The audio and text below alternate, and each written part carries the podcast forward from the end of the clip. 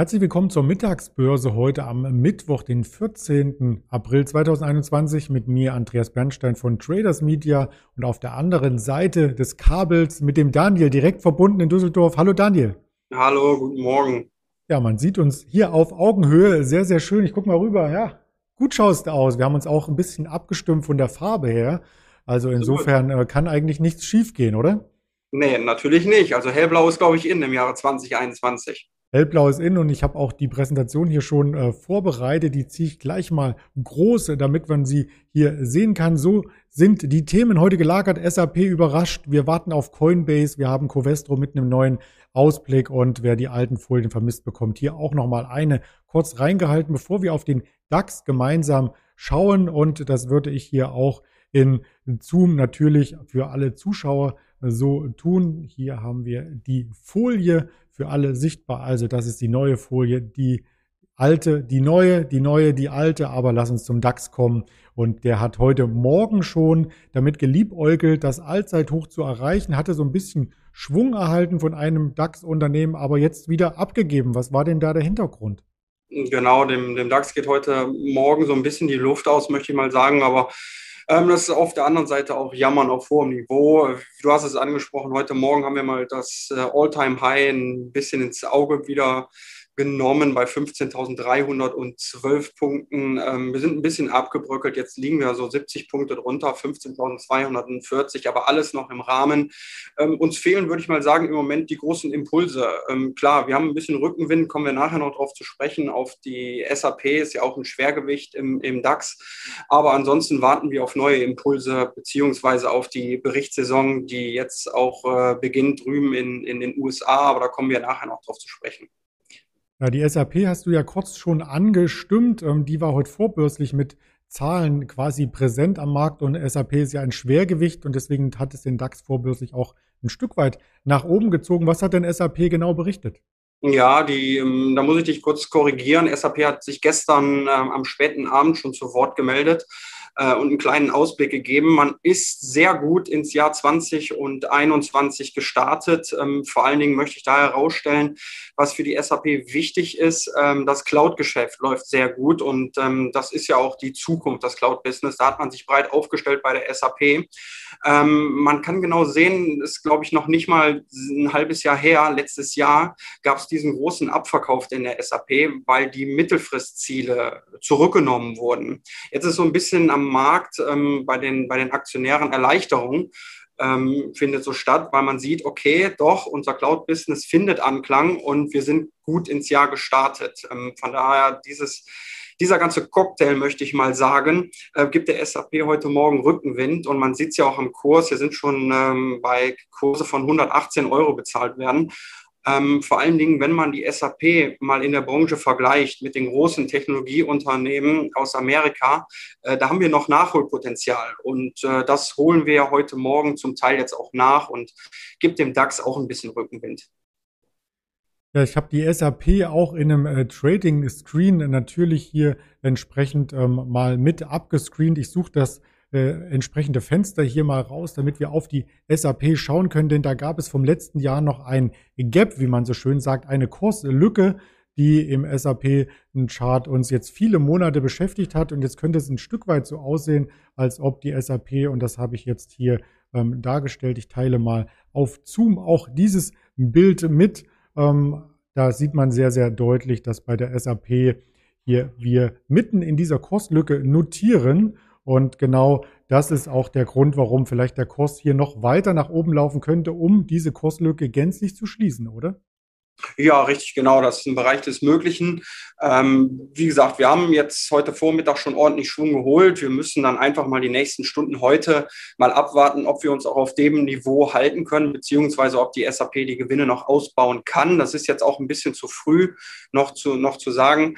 Ähm, aber wenn man sich das Chartbild, da gebe ich dir recht, wenn man sich das so äh, anschaut, sieht es jetzt im Moment so aus, als äh, könnte die, die SAP ähm, noch äh, als äh, noch, noch davon profitieren und ein bisschen Rückenwind erhalten. Wir haben ja auch noch, ähm, wenn, wenn wir mal ein bisschen weitergehen, sondern uns nicht nur das Gap angucken, sondern auch die, die All-Time-Highs, da ist ja noch ein bisschen Puffer, da hat man noch ein paar, paar Euros, die man aufholen könnte. Ja, da schauen wir mal an den ganz großen und langfristigen Chart, da waren wir ja hier schon bei knapp 145 Euro. Also das ist der ganz, ganz große Blick auf die SAP-Aktie. Also da gibt es sicherlich noch eine Menge an Berichterstattung über diese Aktie zu erledigen, wie man das so schön sagt.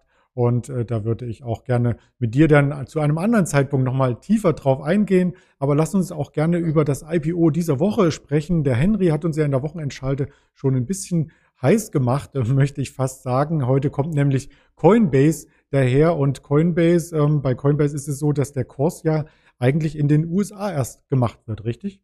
Richtig genau. Wir warten gespannt. Du hast es angesprochen.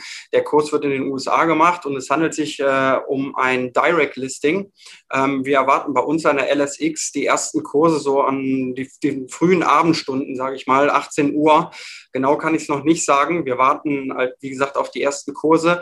Es handelt sich auch nicht, das ist ganz wichtig, nicht um ein, äh, ein IPO. Also das Unternehmen gibt keine neuen, jungen Aktien aus, sondern nur Aktien aus dem Altbestand. Ähm, auch haben keine äh, Investmentbanken dieses Listing äh, begleitet, sondern es ist, wie gesagt, ein reines Direct Listing. Ähm, die Analysten bzw. die Bandbreite der Unternehmensbewertung, die ist äh, sehr groß gefasst. Also ich habe mich heute Morgen mal mit dem mit Coinbase beschäftigt. Die reichen tatsächlich von 20 Milliarden Dollar bis zu 230 Milliarden Dollar als äh, Bewertung von, von Coinbase. Ähm, ist, ist ganz spannend und wie gesagt, wir warten auch hier im, im Handelssaal an der LSX gespannt auf die, auf die ersten Kurse. Ähm, noch ein paar Zahlen. Ähm, man hat im Jahre 2020 einen Umsatz gehabt von einer Milliarde und einen Nettogewinn von 322 Millionen US-Dollar. Also man sieht schon an den Zahlen, ähm, man hat eine ordentliche Marge. Ähm, man geht im Moment, stand jetzt davon aus, dass an jedem Kauf oder Verkauf ungefähr 0,5 Prozent Provision hängen bleibt für Coinbase selber. Ähm, vor allen Dingen, das macht die ganze Sache so spannend. Und äh, man sieht hier auch die, den, den Bitcoin, ähm, der hat sich seit Anfang des Jahres verdoppelt. Wir notieren jetzt knapp unter 65.000 Dollar. Also dieses ganze Umfeld im Moment aus Anlegersicht ist sehr spannend. Sowohl die ganze Bitcoin- und Kryptowährungen äh, als auch dann natürlich äh, mit einer der größten äh, Handelsplattformen wie Coinbase ist. Also ein sehr spannendes Thema heute pünktlich zum IPO, also auch der Bitcoin auf einem Allzeithoch. Ich habe jetzt extra den längerfristigen Chart oder was heißt längerfristig von diesem Jahr, den Chart mit Aufwärtstrend und dem letzten Hoch hier markiert. Wir hatten ja schon am Wochenende hier einen Test des Allzeithochs und sind nun gestern und heute durchgebrochen. Also 64.000 US-Dollar stehen hier zu Buche. Wer hätte das vor einem Jahr gedacht? Ja, äh, wie gesagt, ich muss ganz ehrlich sein, ich nicht. Ähm, wie gesagt, äh, es ist in aller Munde Kryptowährungen, nicht nur Bitcoin. Vor allen Dingen macht das ja die ganze Sache so, so, spannend. Und ähm, wenn man den Experten glauben darf, ist die Wachstumsstory ja noch lange nicht, äh, nicht zu Ende. Also selbst der, der CEO von, von Coinbase, der geht ja von, von Wachstumsraten aus von im, im deutlich zweistelligen Bereich über die nächsten Jahre noch. Und das macht die ganze Sache dann halt noch umso spannender. Wobei das Unternehmen auch schon sehr, sehr hoch bewertet ist. Es kratzt wohl dann an der 100 Milliarden Marke und naja, je nachdem, wie stark auch die Kryptowährungen hier mitlaufen, könnte das aber kein Problem für Investoren darstellen. Investoren schauten übrigens auch auf Covestro, die hast du uns auch noch mitgebracht, denn die haben einen Ausblick geliefert gestern. Ja, richtig, genau. Covesto ähm, hat äh, auch einen Ausblick, beziehungsweise ist sehr gut gestartet, auch ins, ins Jahr 2021. Ähm, das war von Analysten vorab auch so erwartet worden, aber trotzdem hat man die Analystenschätzung nochmal schlagen können. Ähm, man ist zuvor davon ausgegangen, im Jahre 2021 das EBITDA hat man gesehen in einer Spanne von 1,7 bis 2,2 Milliarden Euro.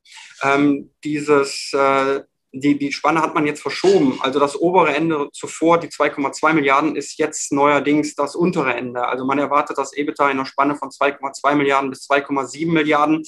Und auch der freie Cashflow soll sehr positiv äh, sein. Und das ist gerade bei der Covesto sehr wichtig, weil das die Basis ist für die zukünftigen Dividendenzahlungen. Und Covesto ist in der Vergangenheit dafür bekannt gewesen, ein sehr zuverlässiger und auch großzügiger Dividendenzahler zu sein.